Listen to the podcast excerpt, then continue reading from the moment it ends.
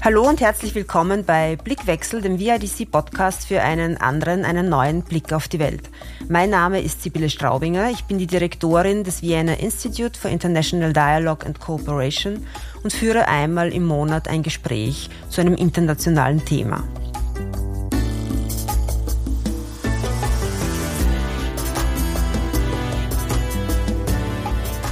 Heute geht es um das Thema Sport und Menschenrechte. Der Anlass liegt auf der Hand, die Fußball-WM in Katar. Bei mir zu Gast ist Mustafa Kadri, Gründer und Geschäftsführer von Equidem, eine Organisation, die sich weltweit für Menschenrechte und für Arbeitsrechte einsetzt und dazu auch forscht und berät. Mustafa arbeitet seit langem zu diesen Themen. Bevor er Equidem gründete, arbeitete er bei Human Rights Watch und Amnesty International. Er ist Autor mehrerer bahnbrechender Menschenrechtsberichte über die Bauindustrie und den Zustand der Menschenrechte und der Medienfreiheit in der Golfregion. Vor allem The Ugly Side of the Beautiful Game, die erste unabhängige Untersuchung, damals noch für Amnesty International, die Arbeitsmissbrauch auf den Baustellen für die WM in Katar aufdeckte, hat hohe Wellen geschlagen. Großartig ihn hier zu haben. Hello Mustafa. Thanks for taking your time to talk with me. Thank you. It's a real pleasure. Mustafa, you are an expert on human rights and an advocate for the rights of workers, especially migrant workers. So, to what extent is your field of expertise related to major sport events in general? Sure. So, my expertise is quite broad in human rights. Basically, I'm a public international lawyer by training. I worked in the Australian government in a couple of different capacities. In fact, my background in mega sporting events is is relatively recent. It's the last 10 years. I've been working on human rights issues for over 20 years. I've worked um, in conflict zones, including Afghanistan, Pakistan, documenting violations by state forces and groups like Al Qaeda and the Taliban, attacks on women, human rights defenders, journalists. I've also worked with Aboriginal communities and refugees in Australia, my uh, country of origin. Uh, but I came to Qatar because about 10 years ago, when I was working with Amnesty International, there was a restriction starting to happen in access to migrant workers in Qatar, the country which is currently hosting the World Cup. Now, Qatar's population, 90%, over 20 million people, are migrant workers, mostly from Asia and Africa. And the work that I'd done just before this work in Qatar, in Afghanistan, Pakistan, you know, very dangerous parts of those countries, was not possible without training local activists to do human rights research, to safely and ethically and accurately document what local communities were facing from those actors over there, state and non state actors. So that skill set was very useful for working in Qatar. So that was my first experience working on mega sporting events. But of course, since then, having worked on that very intimately, having met with all the different stakeholders, including the Qatar government, FIFA, corporate sponsors, and even football players. Um, it's been really quite a journey and very surreal now to be watching the football on the television, often in stadiums where I and my team have spoken to workers who built it or where they witnessed their colleagues dying in building those stadiums. Mm. So many fans, but also a lot of athletes, uh, refer to sport as something apolitical. They also state that during sport events, uh, fans should rather concentrate on sport itself than on politics. So do you agree on that? Do we have to separate the question of sporting competition and human rights? I think it's a really valid question as to whether we separate the two, but unfortunately, when it comes to justice and social issues, the issues choose us, not the other way around. When you talk about workers' rights in Qatar, we're talking about workers not getting paid money for work already done working in the heat, dying because of those conditions. We're talking about being from the LGBTI community and facing persecution. Even simply wearing a rainbow colored t shirt or a hat can get you kicked out of the stadium, which is really quite absurd. Or when it comes to the brave Iranian uh, fans or even the football team, actually facing the risks of torture and even death potentially simply for expressing their opinions about what's happening in their country. So the idea that, you know, we can sit back and ignore these things, it's basically about ignoring a reality which is already there. To put it another way, it's a bit like complaining about people bailing out water from a sinking ship. The ship is sinking, whether you like it or not. The question is whether you do something about it to save people's lives. So especially the currently ongoing FIFA World Cup in Qatar is known for its high number of human rights violations, which took place in the course of the preparation uh, for the mega event. At the time the World Cup was awarded to Qatar in 2010, you worked at Human Rights Watch, an international non-governmental organization. So how did you, as an expert on human rights, perceive the awarding? Did you expect that this World Cup will be one of the most controversial sport events ever? So yes, it's a really good point. So there was really mixed emotions. I remember it very vividly that on the one side being quite surprised that Qatar not really having much of a, uh, a football culture uh, being awarded the tournament, and also it's a very hot country. At the same time, although my family is not originally from the Middle East region, it's from South Asia, but you know, uh, being from a Muslim background, you know, there was a sense of pride that a country that is not Europe or in the Americas is going to host the tournament. And I think also when you work in human rights, you're by nature an optimistic person. You, you look at things from the positive perspective generally, not always. So, you know, there was a sense that, look, there's an opportunity because also at that stage in 2010, for those who remember, you know, Qatar was at that time before the World Cup known for hosting the largest military base of the United States outside the United States and for, in some respects, controversial, in other respects, pioneering international journalism through its two satellite channels, Al Jazeera Arabic and Al Jazeera English, and particularly Al Jazeera English. Um, it was a really respected channel, you know, doing a great job in reporting on violations by the United States and its allies in Afghanistan and Iraq, really important work, and, and other actors as well. So there was a quite hope that perhaps it's a very odd decision, but hopefully out of this, some positive can come. Your organization is currently monitoring labor rights violation while the World Cup is still going on. So, are there positive aspects? What have you witnessed so far in Qatar? Yes, so it's a really good question in terms of what are the positives. So Equidem is quite unique because we have a team of very experienced researchers in Qatar. They're all migrant workers from Africa and Asia. They're all low wage workers. And to be really clear, they're not volunteers, they're not fixers and contractors. They're actually our staff. So they're trained, they also have their own expertise that they bring to our work. They're basically, when we find them over the last 10 years, they're social workers, they're activists by nature helping the worker community. So this gives us very unique understandings of what's happening. And that team is supported by other teams that are back in the countries of origin for workers, you know, workers from Kenya, Uganda, Bangladesh, India, Nepal, and other countries as well.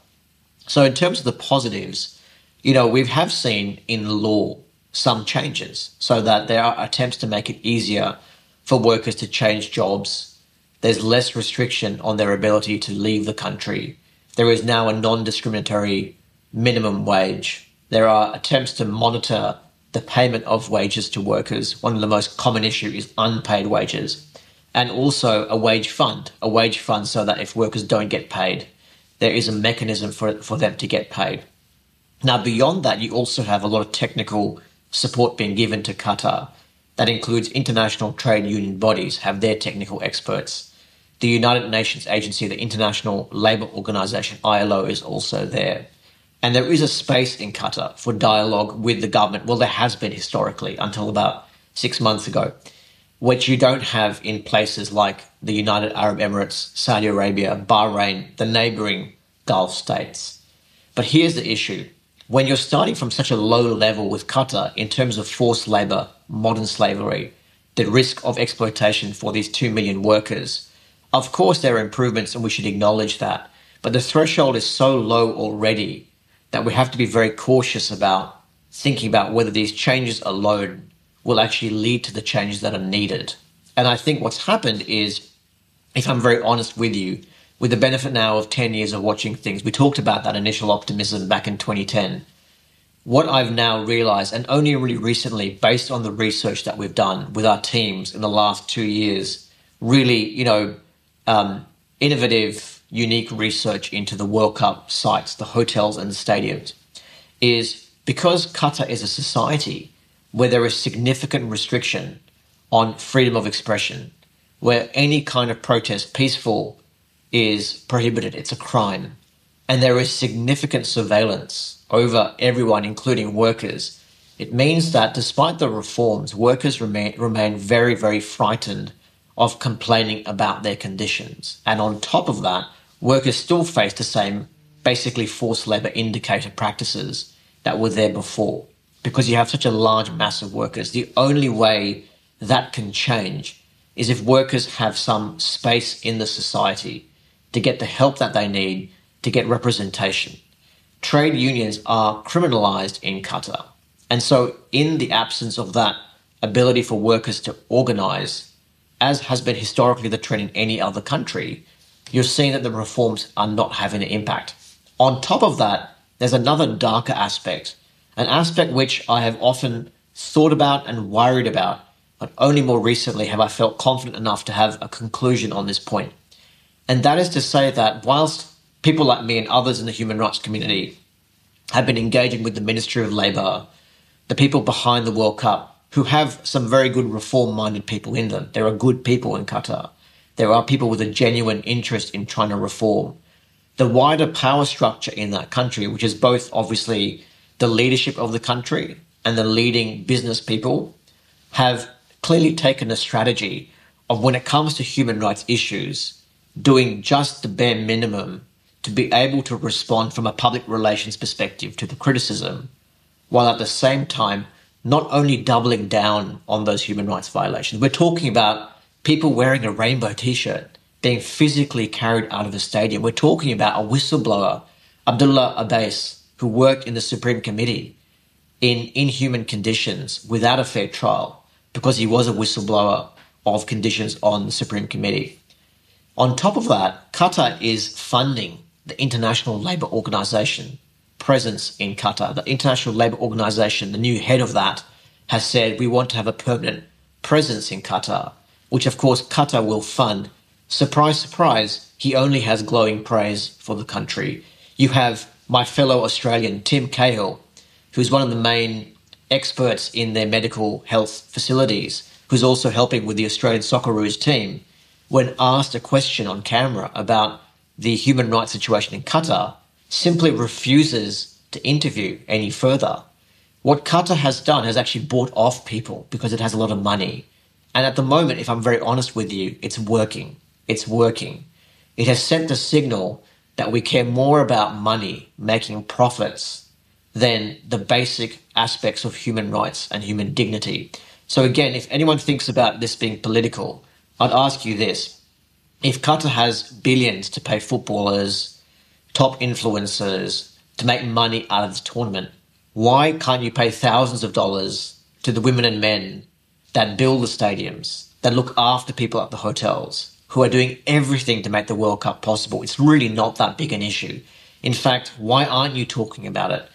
Why is this still an issue in Qatar? Because let's be really clear. We're not just talking about the average everyday employment condition in Qatar a small cafe in the middle of nowhere. We're talking about the heart of the World Cup, which has had millions poured into it in terms of compliance, labor audits, experts, and yet these issues are still there. And the answer for that is very simple. If Qatar does not reform as a society, if it does not become a society where you're free to express your mind, to organize, and to peacefully protest if you are not getting your rights, no amount of reforms or throwing money at influencers will change your human rights issues. So to listen to you doesn't make me very optimistic, I have to confess. So it doesn't seem that these uh, minimum reforms will last over the FIFA World Cup and that will change anything. So, but I would be interested. You are listed as an expert on human rights and workers' issues in the Gulf area. So, how come that you have a special interest in this region? Yeah, it's a very good question. So my answer will contradict what I've just said. I got really interested in the Gulf because, firstly, um, you know, my family is originally from South Asia. My father was himself, and my mother were migrants to Australia Um, they arrived by boat to Australia in the 60s with very little money and worked very hard. Um, and my dad was a very successful uh, doctor, very famous for um, helping other migrants when they would come to Australia to get medical services for free. My mother always was a very, um, um, you know, uh, very humanitarian person by nature. My family back in South Asia is mostly not very wealthy. So they were very conscious about sending money back home. And this is back in the 70s and 80s. We get these phone calls at 2 a.m. at night because we didn't have WhatsApp in those days and those sorts of things. And be a relative from India or Pakistan saying, you know, can you send some money over? You know, I need to get some medical help. So when I visited the Gulf and did some work there initially, um, it really struck me that the women and men who were working in the hotels or working on the street working in the gardens. I mean, that could very easily have been me. You know, there's really no reason why it couldn't have been me just by sheer luck that I my parents went to a different country. But the other reason was, and I still believe this, that having worked on a lot of human rights issues globally, so I've worked on uh, CIA drone strikes. I've worked on um, the worst kinds of human rights abuses by Al Qaeda and Taliban in Afghanistan, Pakistan. I'm talking about not only interviewing the amazing uh, activists who try to fight them, but even interviewing members of Al Qaeda, you know, years ago, and, and just how harrowing experience that was of understanding that psychology. Have worked with Aboriginal communities in very remote but amazing parts of Australia. And in those issues, I felt it was so important to document that reality, but I always felt that there was no solution on the horizon. But with Qatar, I felt that there is something that can actually be done. And despite what I said before, even now there is something that can be done. Even if Qatar as a state, to be really clear, it's the state we're talking about, not the society, because it's, you know, it's a very rich society, complexity and diversity in Qatar. You know, very good people uh, if you uh, ex- experience their hospitality. But even if the state of Qatar doesn't have the political will, is being cynical about these labor rights issues, we can still demand on FIFA and Qatar's business partners to compensate the workers. And that's what Equidem is doing. We're the only organization that's actually tracking down the thousands of workers that are owed compensation for unpaid wages, harms, deaths, all those things. And I do believe that the pressure that we can put on, like this podcast, people listening, demanding that something is done, that can actually lead to workers getting compensation. And that can make a real difference. It does not address everything in Qatar. It doesn't but it can actually make the difference between saving a life or changing a life or not. So I think that has really what has inspired me and my team. The other thing is, um, you know, out of this journey has come Equidem. You know, I started, like you mentioned, working with these great human rights organizations, but I really felt that there was also a need to do something a bit different. And by that, what I meant was to give the communities that we're trying to help, in this case, workers, ownership of the work, that they lead on the work, and they very much do in our in our team. But also to be about solutions. What are we in favor of? Not just about what the problems are. And of course, the solutions are really clear. There is compensation, but it's also about worker agency. It's about workplace democracy and working towards that, not just in Qatar, but globally. And so that's why, of course, we need everyone's support as Equidem to do that.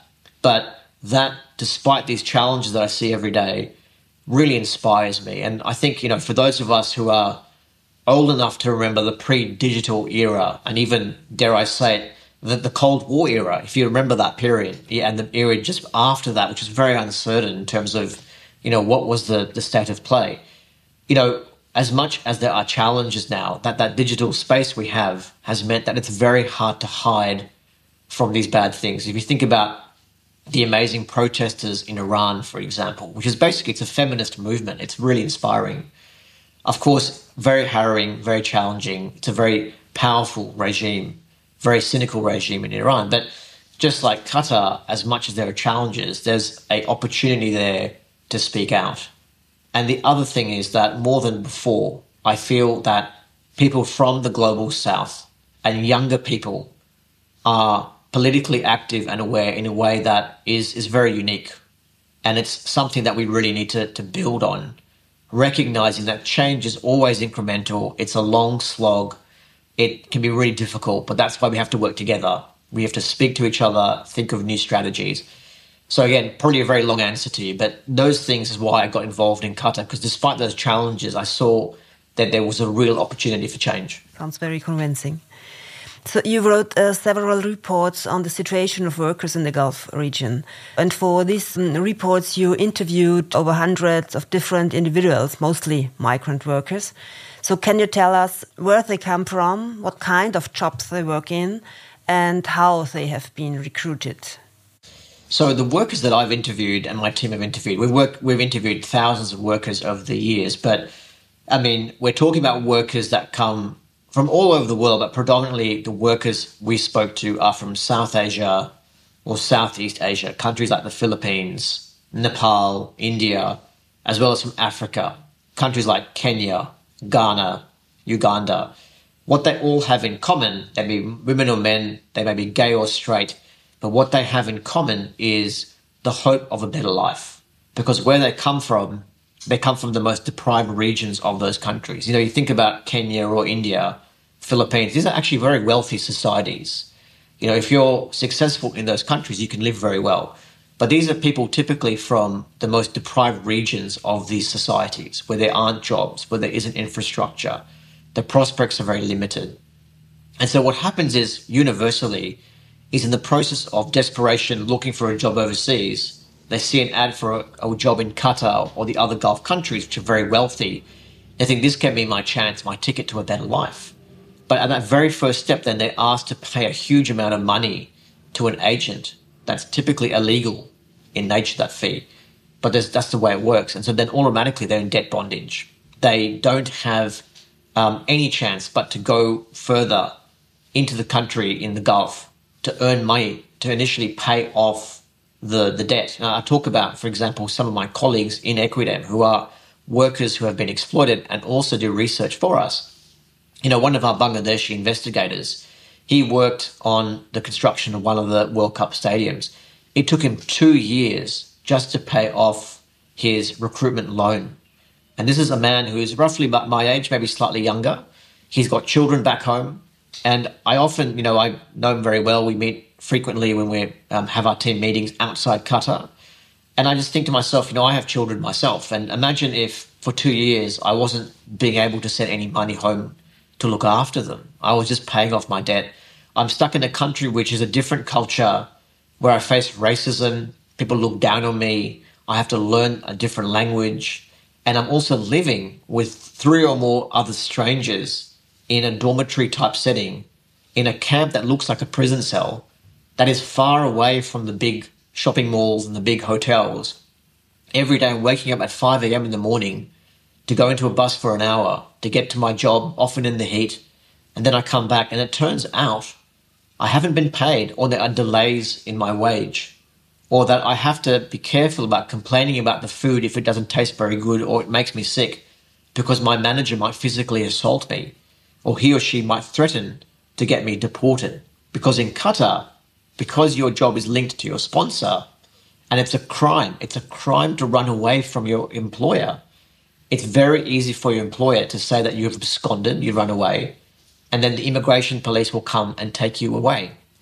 So that is the typical type of situation that we've documented. What we also documented is that during the pandemic, the COVID pandemic, you know, the first two years, we did really unique research into that in Qatar, Saudi Arabia, and the Emirates not only did the governments change the law so that employers had to protect the jobs of nationals, but were given permission to, you know, you know universally uh, either not pay workers and put them on unpaid leave or fire them without any recourse for those workers.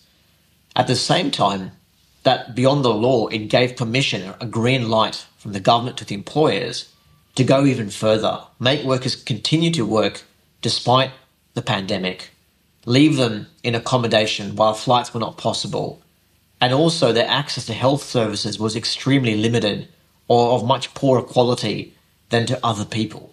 And so those are types of issues that we have been documenting. And we call this, broadly speaking, forced labor indicators because there are 11 signs of forced labor uh, which the International Labour Organization has put out there, which indicate forced labor. Forced labor being, of course, a serious crime, the Forced Labor Convention is one of the most ratified, uh, you know, rights treaties in the world. Countries as diverse as um, Qatar to, um, you know, France and, and the United States have all ratified this treaty. So those, broadly speaking, are the issues working, workers are facing. Of course, workers are also dying because of the heat. But the thing to remember is each one of these millions of people, and they number in the millions, which is quite incredible. Two million in Qatar, about eight million in the Emirates, 13 million in Saudi Arabia, the three largest economies in the Gulf. So that's like, you know, close to 30 million, over 30 million people alone, a lot of people. That each one has a story, each one has an experience. And finally, to say that, you know, even amongst those experiences, if you happen to be of a certain color or nationality, if you happen to be a woman, if you happen to be gay or trans or queer, then, or if you happen to come from a religious minority, then you will face other forms of persecution or risk as well. It's very hard to obviously convey all that, but we're talking about a large section of the populations of this country that are basically in forced labor conditions. We organized uh, a speakers tour with uh, one of these people, with Malcolm Bidali. We organized this speakers tour as a part of a project called Our Game for Human Rights. He's a former security guard in Qatar who co-founded the organization Migrant Defenders, and he was imprisoned for his blogs and tweets where he reported anonymously the issues uh, migrant workers face in their everyday life. And um, can you tell us maybe a bit more about this kind of violations of the right uh, of free speech in the Gulf area? Yeah, sure. I mean, I'm really glad that you spoke to Malcolm, who's a dear friend of mine.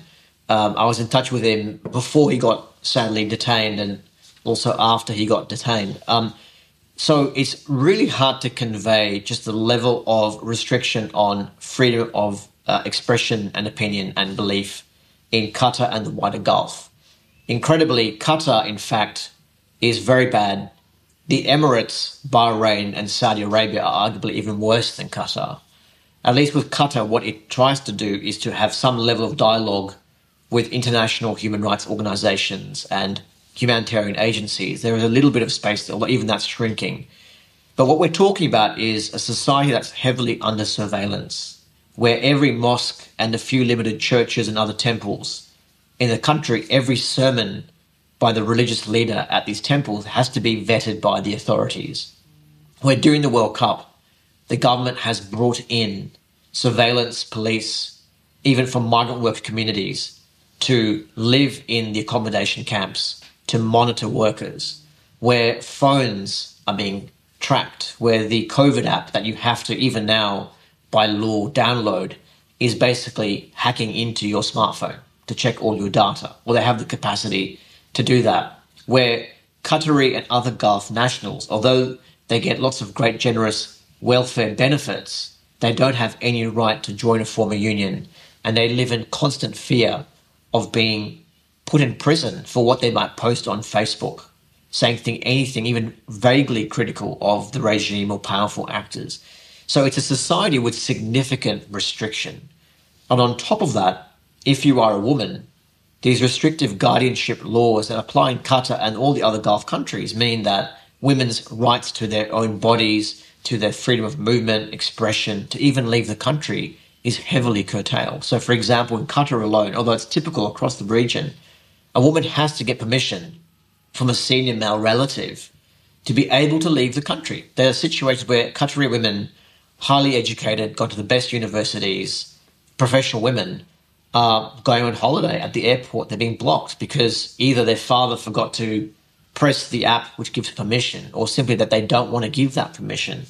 You know, I'm in touch with members of the gay community who live in absolute terror because they know of some senior government official who allegedly murdered one of their relatives for being gay or because they suspected that they might be gay because of, you know, it was a young man wearing eyeshadow or something like that. And there is no gay community in Qatar. What you have is individual members of the LGBTI community who find ways to speak to each other, but live in abject terror about in any way trying to organize for fear not only that the government might prosecute them, but that private citizens might go murder them, harass them, and the government will turn a blind eye to that.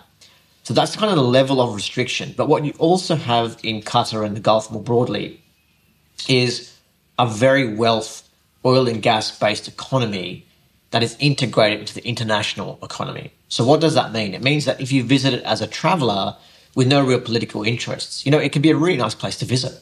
Great airlines, great um, airport, nice hotels. You know, a lot of people you know go for tourism uh, to the Gulf region, and it can feel you know, really great. It doesn't feel like it's North Korea or Myanmar, those sort of China, those sorts of places. And the hospitality can be wonderful.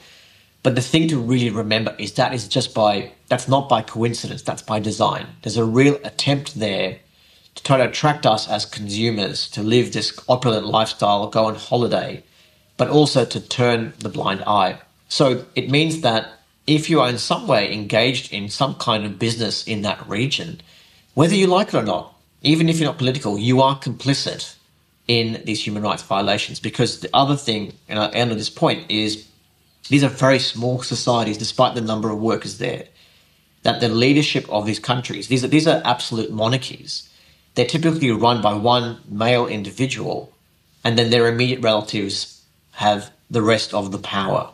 And so even the business community is highly controlled by the state. There's practically no real separation between the state and powerful business interests. So it's very important people realize that. Whether you're a business person or a traveler, if you're going to this region, there are serious human rights issues that you might face based on your opinions or your sexuality or your lifestyle, but also that you may be complicit in some serious human rights violations that these states are allowing to happen. That's an interesting point because Equidem is not only doing research and interviewing people, but also you're confronting companies with your findings. So, according to you, what uh, needs to happen to decrease the number of human rights uh, violations in the Gulf regions and to improve the life of migrant workers? What can you do? What can we all do? So, this is the key question, uh, Sybil, that I and my team think about practically every day. Now, what we know is that the Gulf, these are not democracies. They're very challenging countries to pressure. And unfortunately, their power has got greater since, you know, Mr. Putin decided to invade Ukraine. And so what that has meant is that uh, the oil and gas economy is booming, that Western states and other states are flocking to Qatar and the other Gulf states uh, because they need the oil and gas and also because our economies globally are not strong. What that means is that the corporate partners, the international business partners of Qatar and other Gulf states, as targets are absolutely critical that we target them. So a big part of our work will be going forward is, for example, testing out the new human rights due diligence laws in places like Germany, Netherlands, France. Hopefully, the European Union directive on human rights due diligence, something that currently is being uh, viewed by the, the EU system, that passes as well. And so we will actually be trying to bring these corporates to account for their responsibility in human rights violations. It's also something as consumers questions to ask of the companies that we know are governments. For example, if we have investment and trade treaties with Gulf countries, it's absolutely critical that there are enforceable human rights provisions in those treaties around forced labor, women's rights, LGBTI rights. But there's also another thing and it's a really important point. I think everyone, we need everyone's help on this. The Gulf states per capita are the greatest contributors to CO2 emissions in the world per capita. So not only are they places with profound human rights concerns, but they are actually creating the conditions that are making life, you know, making the world inhospitable for life, including in the Gulf. We need to be asking questions from businesses and investors that have made really bold commitments around tackling climate change around what are they demanding of the Gulf states. So you have countries like the Emirates, which is a much bigger economy than Qatar, where arguably human rights abuses are much worse than Qatar, if you can believe it. That he's pushing with green technologies, new renewable energy sources, while increasing production of oil and gas. At the same time, it's going to be hosting the next COP meeting, while at the same time itself destroying the planet. So, what can we do? We should be asking questions and we should be asked, thinking seriously about boycotts now. I, I think my position has really changed in the last 10 years that you know, I think that we really need to be looking at using those hard leverage points with businesses to really say the Gulf is a toxic place from a moral human rights perspective. Unless serious questions can be raised, then we should consider consider boycotts. Beyond that, if there are businesses already there, there are some very simple things that they can do. They can do adequate human rights due diligence and have proper systems in place within their own companies and supply chains so that, for example, you should not have in any major international business in the Gulf different pay scales for the same job based on gender or nationality or other criterion, which would amount to discrimination. You should allow some kind of collective voice, some kind of worker committees that are independent, that whose members are elected by workers, that are free to bring up points of representation on behalf of workers to the management of companies. They should create safe spaces for women, free from harassment, and making sure that they respect people's right to privacy. So there are things that if you are actually in the Gulf, and the reality is we have to deal with the with the reality as it is, we might consider boycotts, but there may be major businesses already there. But there are roles that you can play on the spectrum of issues that we're facing to deal with the human rights issues in Qatar. And that's what Equidem will be working on going forward. Okay, a lot of possibilities. A lot of possibilities there, yes. Yeah. Lots of things that can be done. So we have to come to an end, and I would like to come back to the World Cup once more. Sure. So the FIFA World Cup ends on the 18th of this December, and this is uh, cynically the International Migrants Day. And this is also when the spotlight of media and fans will turn somewhere else. So what will happen after the finals? Will sport events in the future respect human rights and be more socially sustainable? Is this World Cup in Qatar maybe a turning point? Yeah, it's a great question. I mean, I really am concerned that we're hearing that Saudi Arabia, Egypt, and even Greece are pushing to get the World Cup, you know, with very poor human rights records when it comes to refugees and migrants and other human rights issues in those countries. There's a really good chance that countries in the future with very poor human rights records, despite what we've seen in Qatar, will also host this tournament.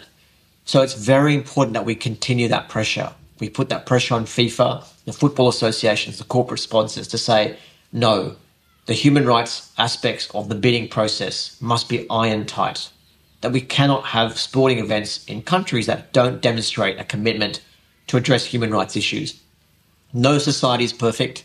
No society is without human rights issues, but there are many societies that show a commitment to addressing those issues where you do not get locked up simply for speaking your mind or wearing a rainbow hat, or where workers get deported simply for complaining about not getting paid.